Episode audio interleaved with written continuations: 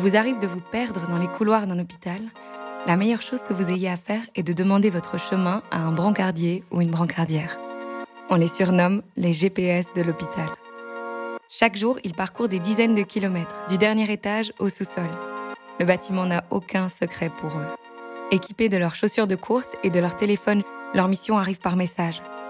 Sans hésitation, ils empruntent les raccourcis, saluent les collègues et les visiteurs sur leur passage. Ils connaissent tout le monde et tout le monde les connaît. Aujourd'hui, dans cet épisode, nous vous présentons l'équipe du brancardage. Ces personnes s'occupent du transport des patients qui partent en consultation ou au bloc opératoire. La prise en charge se fait en fonction de la validité du patient en chaise roulante, sur un brancard, sur un lit ou à pied. C'est souvent dans ces moments de trajet que les patients se confient et évacuent leurs émotions, l'anxiété et l'incompréhension qui peuvent accompagner leur séjour à l'hôpital. Avec patience et respect, les brancardiers et brancardières écoutent, rassurent et encouragent les patients. Parfois on fait des blagues pour aller chercher un sourire. Parfois on parle des enfants ou du temps qu'il fait dehors pour amener le monde extérieur dans l'hôpital. Avec précision et précaution, il faut assurer la sécurité des patients et confirmer leur identité tout au long du parcours pour éviter les erreurs. Il faut manipuler du matériel très lourd, comme les lits, dans des couloirs parfois encombrés, tout en effectuant les transports dans les temps. Vous apprendrez peut-être que l'équipe du brancardage s'occupe également du transport des prélèvements de toutes sortes qui partent en analyse au laboratoire. Il s'occupe aussi de transporter les défunts vers la chambre mortuaire. Ici encore, comme pour de nombreux autres métiers de l'hôpital, vous entendrez qu'il faut beaucoup de courage et entretenir une résistance physique et morale au quotidien. Vous écoutez Battement, un podcast qui pulse au rythme du cœur hospitalier. Épisode 4, le brancardage.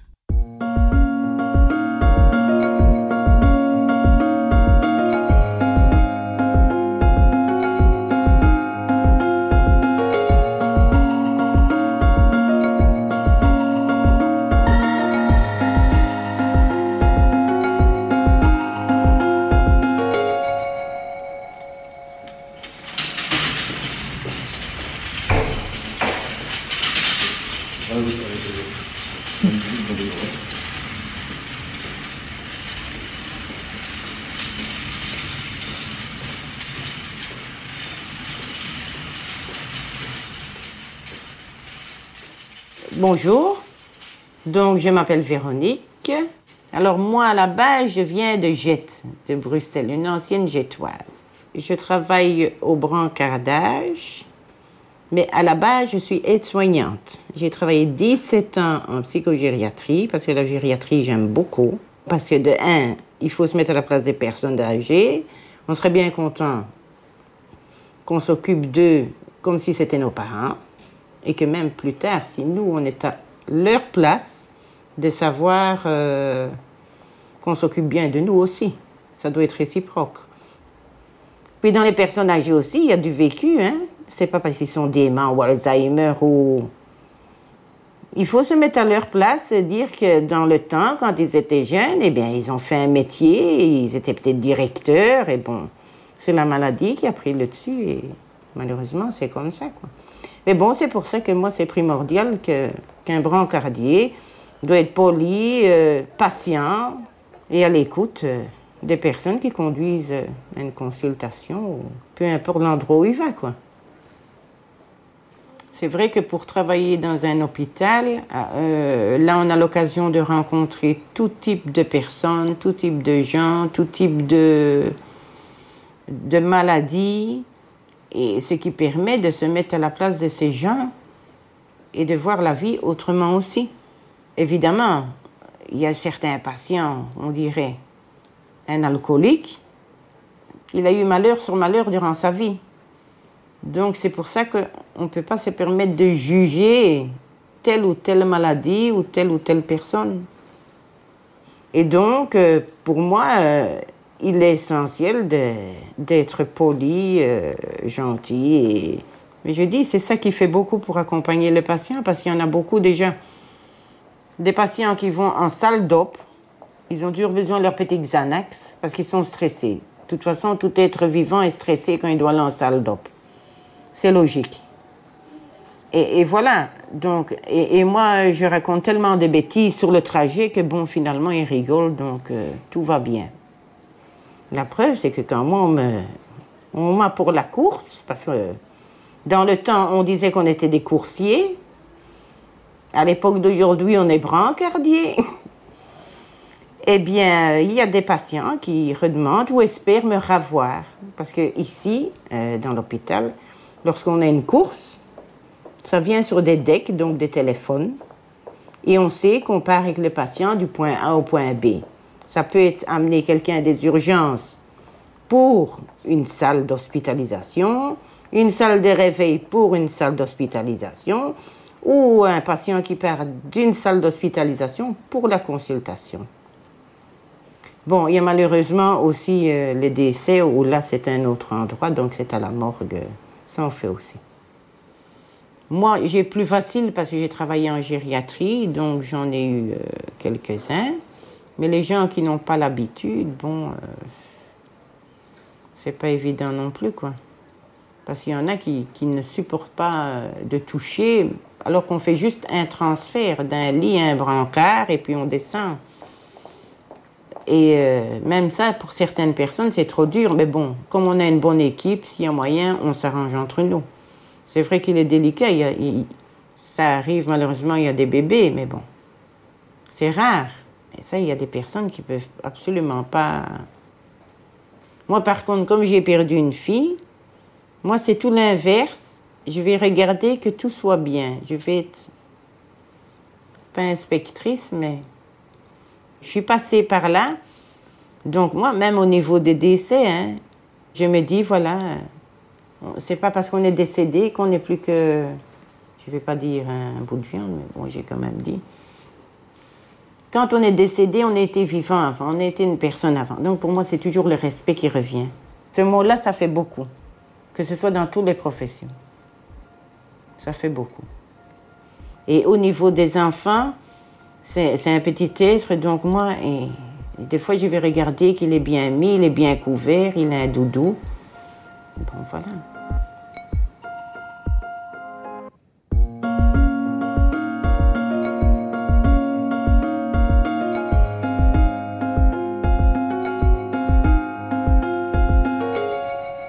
Je m'appelle Habib Mohamed, je suis d'origine de Djibouti, je suis brancardier, c'est transport des patients, des malades, depuis 2002.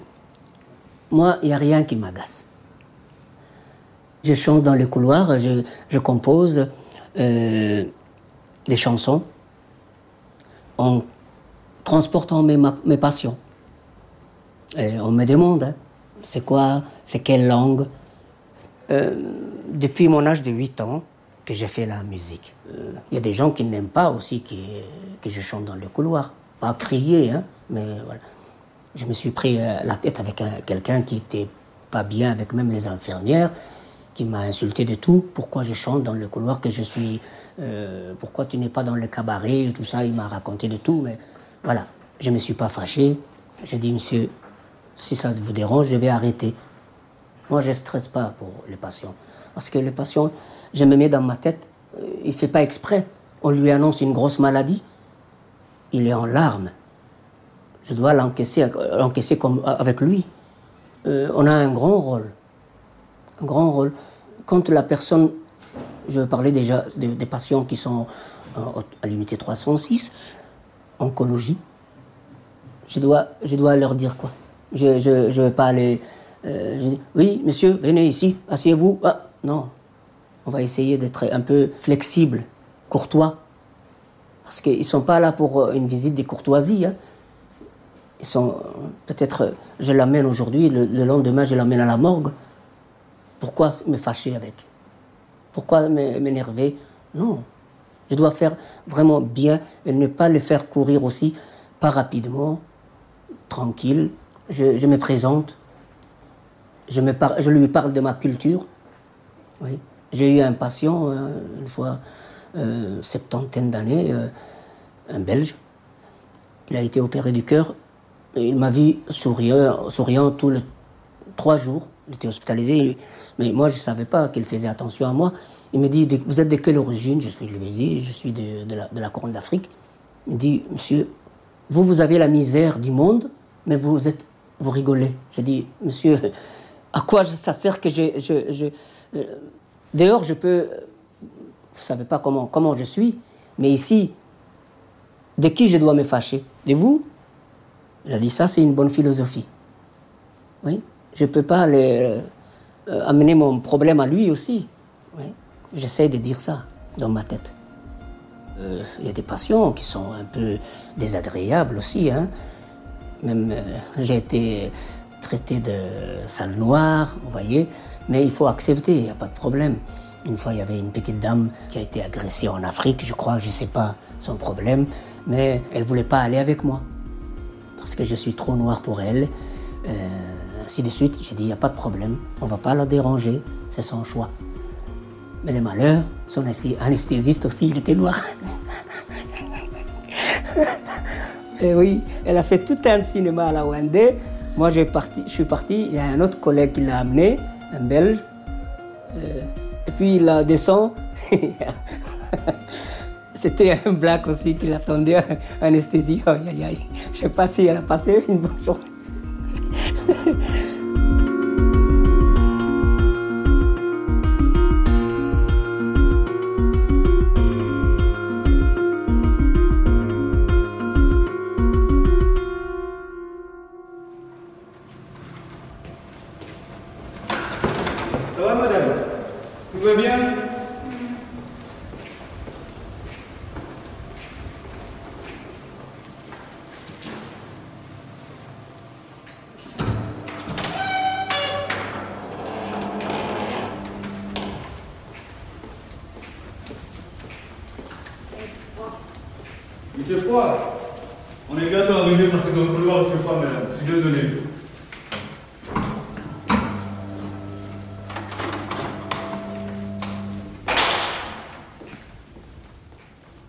Je m'appelle M. Mahmoud Roble Mahdi, 36 ans. Je suis brancadé dans l'hôpital. On me donne des surnoms ici, franchement. Ouais, si tu pars à la garde, tu dis, euh, vous connaissez Speedy, on va te dire oui. Speedy. Parce que la garde, les infirmiers, on s'entend très bien, alors euh, on m'a donné un surnom. Parce que la nuit, quand je suis dans le bureau et que je suis tout seul, il y a, a un grand écran. Quand à peine la course est activée, que je descends directement pour, euh, et je suis plus rapide pour eux. Le dossier n'est pas encore fait, ils n'ont pas encore pris l'attention et tout ça, et je suis déjà là. Alors, euh, à cause de ça qu'on m'a donné ce.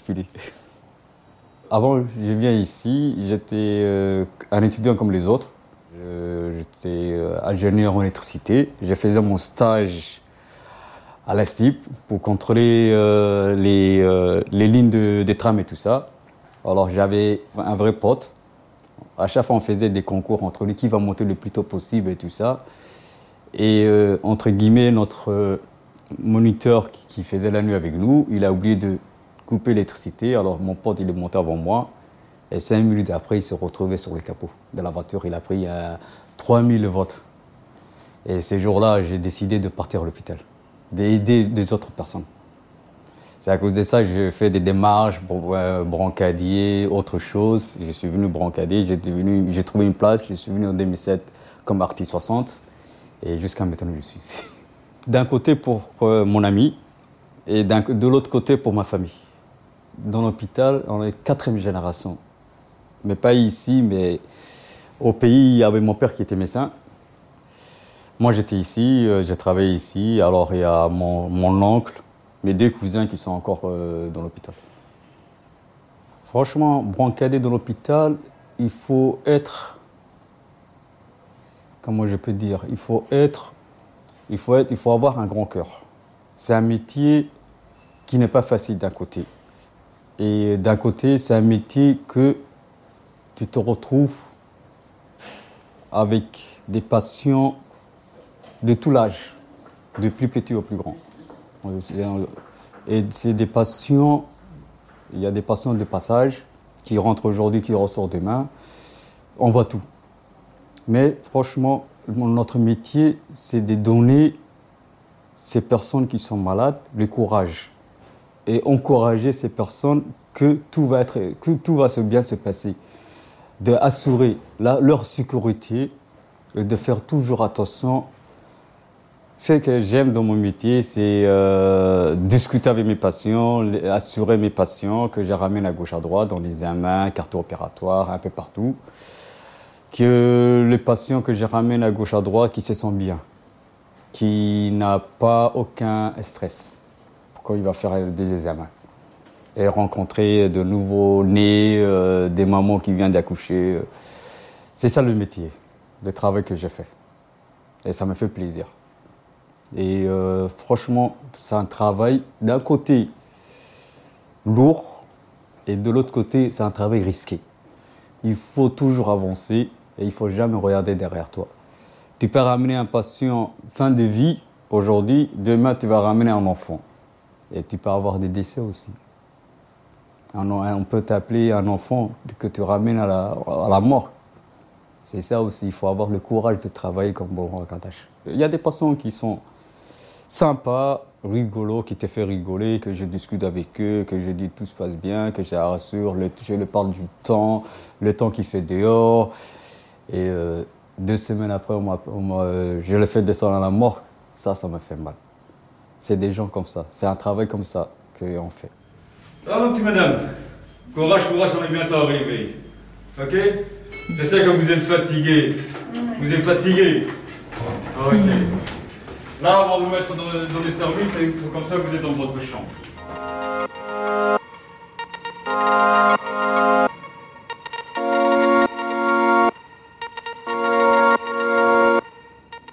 On fait le décès, d'autant plus. On transporte des petits bébés qui sont morts ah oui, hein. ça c'est le plus difficile. Quand on a un enfant, euh, c'est pas comme un adulte. Oui. C'est pas comme une personne un peu âgée, euh, 90 ans, qui a fait 100 ans. C'est vrai, la mort c'est pareil, hein, pour le petit ou le grand, mais c'est pas un enfant qui va, euh, on sait pas son avenir et tout, qui meurt. Le décès, euh, non seulement, par exemple moi, je ne veux pas dire toute l'équipe, mais moi, je m'occupe, je, descends les décès à la morgue, mais aussi les samedis, dimanches, je m'occupe de familles. De 13h à 16h, je fais l'accueil des, des, familles du, défunt, à base de volontariat. Ça fait du bien, ça fait du bien de consoler les familles, euh, c'est pas donné à tout le monde. Moi, vraiment, ça me, me, me dérange pas.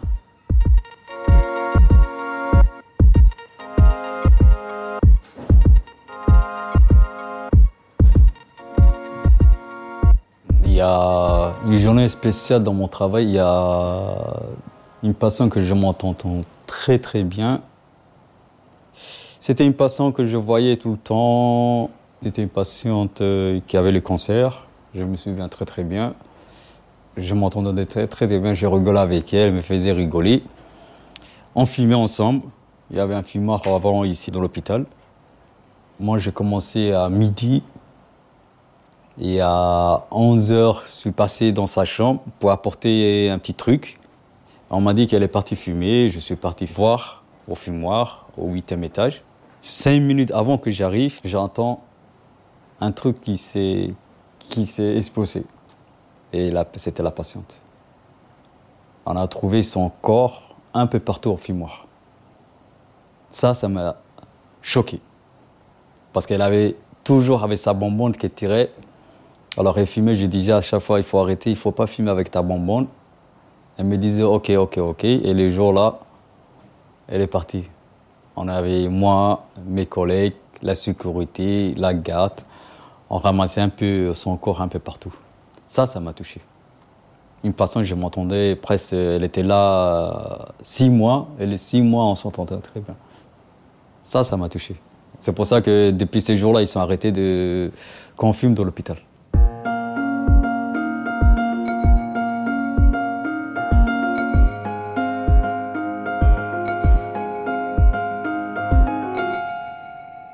Chez nous, dans notre équipe du brancardage, nous sommes que deux filles. Tout le reste sont des hommes. Je pense qu'on est une équipe de 22. On est deux filles. Comme quoi le brancardage, c'est pas que pour les hommes. C'est pour les femmes aussi. Toute femme maintenant a le droit de faire le travail des hommes. Et ça, c'est un travail pour hommes à la base, mais une femme peut très bien le faire. La différence, c'est que parfois, ça, ça convient très bien à certains patients, parce qu'ils sont même étonnés de voir une femme et très contents aussi. Agréablement surpris que certaines femmes conduisent même mieux que certains hommes, qui sont peut-être plus secs. Alors en général, on a une bonne équipe. Bon, il y a des hauts et des bas comme dans tout, euh, dans tous les endroits, dans toutes les équipes, il y a toujours euh, des hauts, des bas. Une fois, il y en a un qui va être un peu plus ronchonneux que d'autres. Mais en général, on a une bonne équipe et on se soutient. Et quand quelque chose ne va pas, on connaît notre travail, donc on est en bloc. Parce qu'on sait que dans l'équipe, tout le monde sait ce qu'il fait, ce qu'il a à faire et comment ça fonctionne au brancardage. Donc quand quelqu'un veut contredire ou quoi que ce soit, d'office, euh, on se soutient. Donc, euh, on, est on peut dire qu'on est encore une bonne équipe. On est multiculturel. Il y a beaucoup de nationalités. Togolais, Rwandais, Marocains, Turcs, Belges, euh, Djiboutiens, Congolais, et j'en passe. Donc, ça c'est très bien aussi. En général, on tourne entre 11, 12, l'idéal 14, 15. Ça, c'est magnifique pour faire le travail de brancardage. Mais il y a 15 jours, euh, il y a eu des absents, il y a les congés, et tout ça joue en compte. Et on se retrouvait à 5 pour faire euh, les courses. Et 5, c'est vraiment l'un derrière l'autre. Et Là, on est plus aux aguets. Le brancardier est plus aux aguets parce que du coup, il va prendre moins de temps, euh, moins de il aura moins de patience.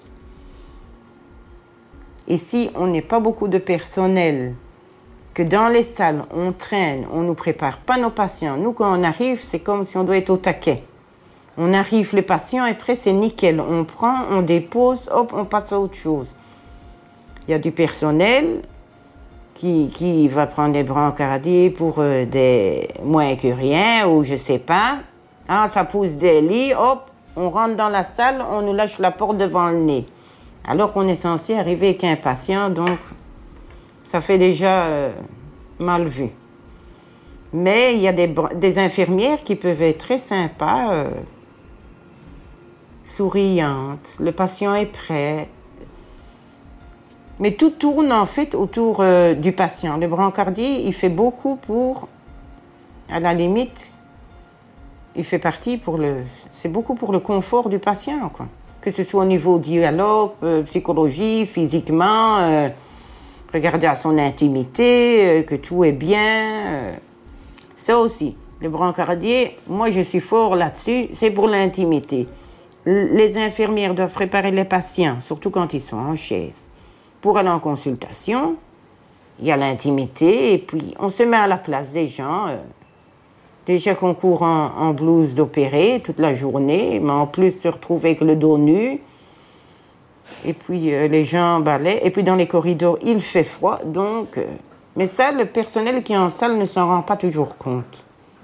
Déjà, le personnel en salle, quand un brancardier va rouspéter parce qu'en disant vous avez mal encodé et tout ça, eux, ils ne se rendent pas compte le trajet parce qu'à part leur salle, c'est tout ce qu'ils connaissent. Si on leur dit, vous allez en consultation à tel endroit, ils ne vont pas se rendre compte la route que ça fait. Les brancardiers, ce sont des personnes qui circulent dans tout l'hôpital, du dernier étage au sous-sol. Il y a d'autres hôpitaux où ils vont même à l'extérieur avec des lits, et franchement, pour les patients, ce n'est pas évident. Donc, mieux vaut pouvoir faire des transferts et tout ça dans l'hôpital en lui-même que de devoir sortir et passer par des caves où c'est désagréable. Et puis il y a beaucoup de courants d'air alors que la personne en elle-même, elle est déjà faible, fragile. Mais c'est la réalité.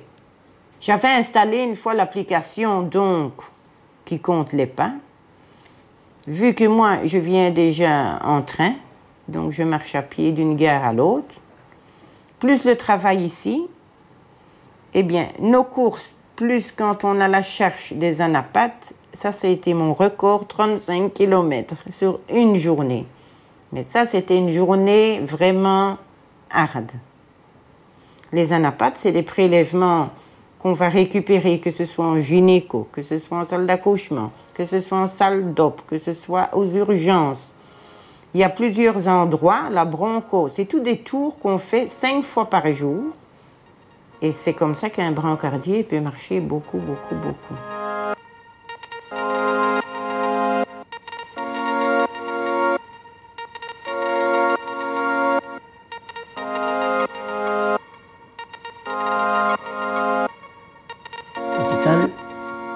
C'est un endroit où vraiment on se soigne.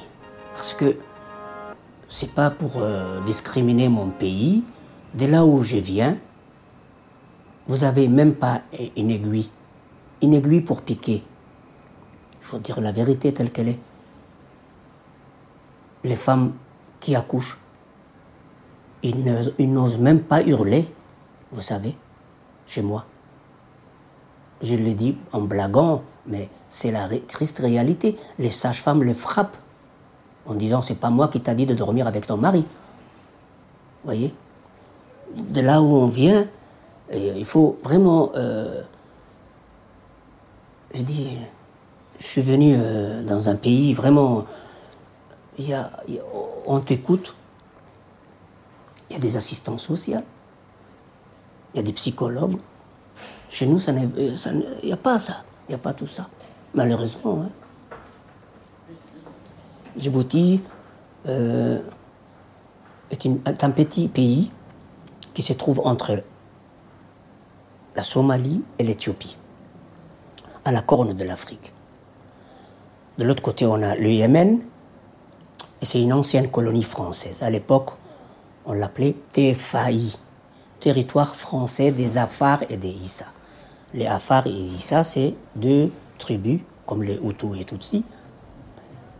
Et en 77, c'est devenu République de Djibouti. Mais depuis 77 jusqu'à l'heure où je vous parle maintenant, c'est la dictature. 44 ans de dictature. De, l'oncle à, son neveu. euh, et tout ça, c'est la France qui est derrière parce qu'elle accepte des dictateurs. Je ne suis pas retourné depuis 2010 pour des raisons politiques. Euh, quand je dis politique, comme je suis artiste, euh, je suis la plupart du temps je suis sur euh, Facebook et que le peuple m'écoute. À l'aéroport, terre, mer, air ont donné l'ordre que je ne vienne pas à Djibouti par décret présidentiel. Oui, si j'arrive à Djibouti, je dois aller tout de suite en tôle. Pourtant, il y a quelques années, j'ai chanté pour le président.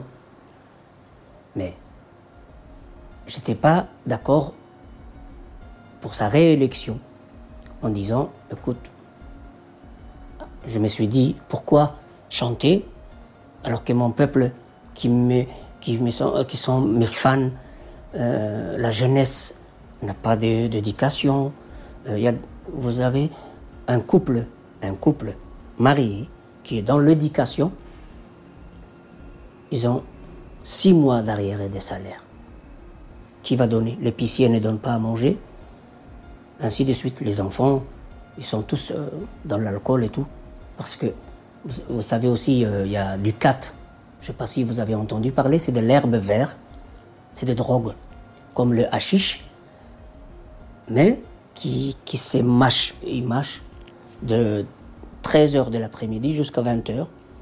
Le- le- L'État, euh, on appelle L'État euh, anesthésie la population. Il y a 7 tonnes de cat qui arrivent d'Éthiopie. 7 tonnes chaque jour hein, avec l'avion Ethiopian Airlines. Et les gens, à 8 heures du matin, déjà, ils s'achètent. C'est devenu euh, du vieux jusqu'aux petits jeunes. Ils font que ça. Ils n'ont pas d'avenir et tout. Je suis arrivé en 98. Euh, J'ai demandé l'asile. J'ai montré la preuve que j'étais artiste. Mon CD était sur vente sur euh, Internet à l'époque. Et je, dis la vérité, que j'ai fui le pays à cause de ma chanson. J'ai chanté une chanson française. Ça m'a été composé par une, grande artiste aussi, qui a été ministre de la culture euh, de mon pays. Elle dit euh, Bonjour démocratie, je te croyais plus jolie. Je pensais qu'avec toi, mon peuple rirait sur tout le toit. Tu me demandes l'hospitalité, je décide de changer mentalité. Tu me promets une bouche de cousu et de libérer ma liberté de tenue. Quel gâchis, démocratie. Et le régime n'a pas voulu ça. C'est pour ça que j'ai quitté. À l'époque, c'était l'oncle qui était au pouvoir hum, de l'actuel président. Bon, tous les artistes qui ont fui le pays ont cru au nouveau. Mais au fil du temps, il a resserré comme son oncle. Si on ne chante pas pour lui, c'est fini. Vous voyez Il faut faire des louanges pour les, les- les présidents d'Afrique. Sinon, euh, c'est mal barre. Quoi. Je suis arrivé en Belgique. Quand j'ai travaillé à, l'hôpital, il y avait des, festivités euh, pour les fêtes des personnels et tout ça. Ils ont cherché des, artistes. Je me suis présenté. J'ai dit, écoutez, je suis pas connu comme tel, mais je suis euh, artiste. Et puis, euh, ainsi de suite, de tous les services, ils ont cherché des, artistes cachés. On a formé un groupe. Dans le groupe, il y a plusieurs de services différents. hein, voilà. Moi, je faisais la voix de broncardage avec moi et mon collègue euh, Mehdi. Mais lui, il chante pas, mais il dansait. Il danse ta tradition. Il y a, dans la cuisine, nous avons Koun, guitariste, soliste en plus. C'est un soliste de rock et tout. On avait aussi guitare accompagnateur, euh, Innocent, Inkosi, qui est dans la sécurité et tout. Euh, J'avais un kiné aussi, comme batteur, qui s'appelle Alexis. Un, autre guitariste, mais guitare acoustique, Lazare. Lazare, c'était un kiné aussi. On avait aussi euh, deux trompettistes, des kinés aussi, un trompettiste et un saxophoniste. Euh, Aussi, j'avais un kiné euh, qui faisait le baryton, de, filles qui faisaient le chœur aussi. C'est des secrétaires et tout. On avait vraiment un, un beau groupe. Oui, l'hôpital, c'est comme notre maison, quoi. Une deuxième maison. On est 80, on va dire 80%, on est là, euh, de, la journée ou de la semaine. Euh, c'est comme si c'était notre famille. Je le prends euh, avec la joie. Avec la joie. Il y a des fois où je suis à la maison, je m'ennuie, vous savez. Comme j'ai appris de parler avec des médecins, de, de tout le monde dans l'hôpital, et à la maison, euh, je il y a des fois où, je- quand mon épouse ou bien, ou bien les enfants ne sont pas là, je me dis, je, je- je risque de péter un plomb, mais je dis, non, reste, reste calme. Mais quand je suis à l'hôpital, c'est pour ça que je m'exprime non seulement avec les, les collègues, mais je m'exprime aussi dans les couloirs euh, pour ne pas dire oui, tu es tout seul. Non, non, non. Oui, chante. Oui. Décompresser, on va dire. hein. Quand, on est, euh, quand, quand on est un artiste, euh, on est salive du peuple. tu vois. On- je dois transmettre ma, ma culture à des collègues qui m'ont- qui n'ont jamais connu, par exemple, euh, Djibouti. Maintenant, ici, euh, tout le monde connaît Djibouti, presque.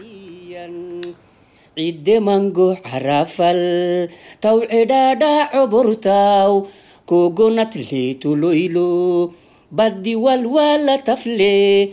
Daahirikot garayta intiramma kohita. Sono tafgide weeloy maxidi fukonori ma xasaadi cobortaw kol badhactah yisono mayritin bisuma korsin malacmuminay malacdi Quand il y avait le, le premier vague, franchement, mes les brancadiers de, la, chez nous et moi-même, les premières vagues, on ne s'est pas vus.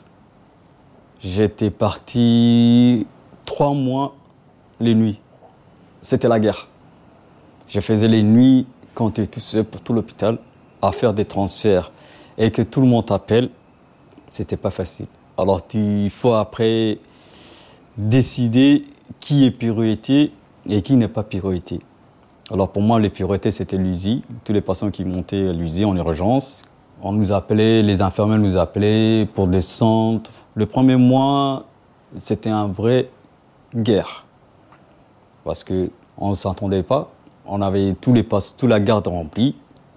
Des patients qui venaient à l'extérieur en ambulance. Il faut gérer les, euh, il faut gérer les ambulanciers, les infirmières, les médecins. Il faut gérer tout le monde. Alors quand on est tout seul, pour gérer tout ça, c'était pas facile. Franchement, il y a des soirs que j'ai ramené mon plateau, le plateau repartait à la maison, que j'avais pas le temps pour manger. Que pendant un mois, je n'avais pas le temps pour manger, pour prendre 5 petites minutes euh, pour manger, pour, euh, même pour boire de l'eau, c'était difficile, à vrai dire. Mais c'était une vraie.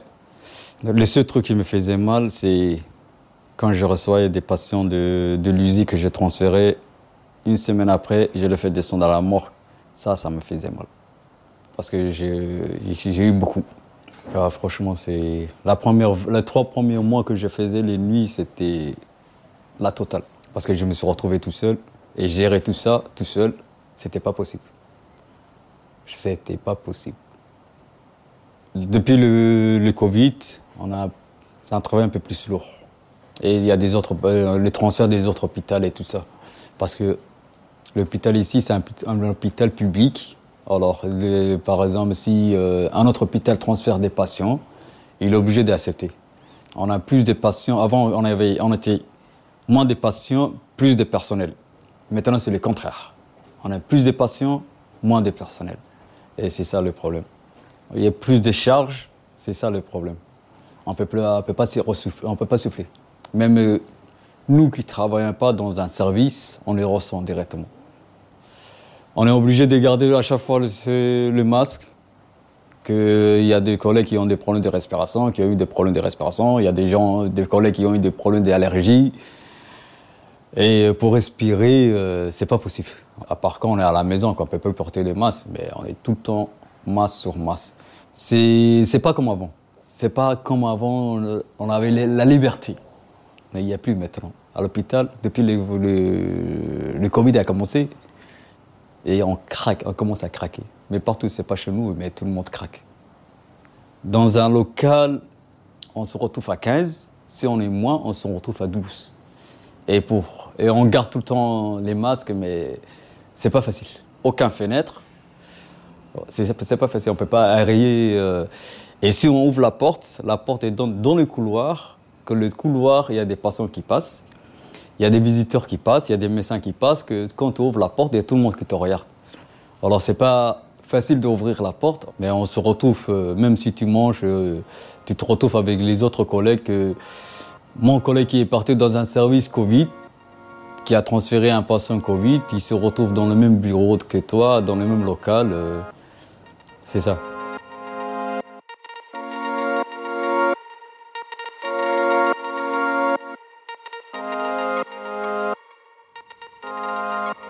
En fait, euh, au niveau du brancardage, on a un local où, tout est centralisé, comme on dirait dans chaque service, il y a un bureau infirmier.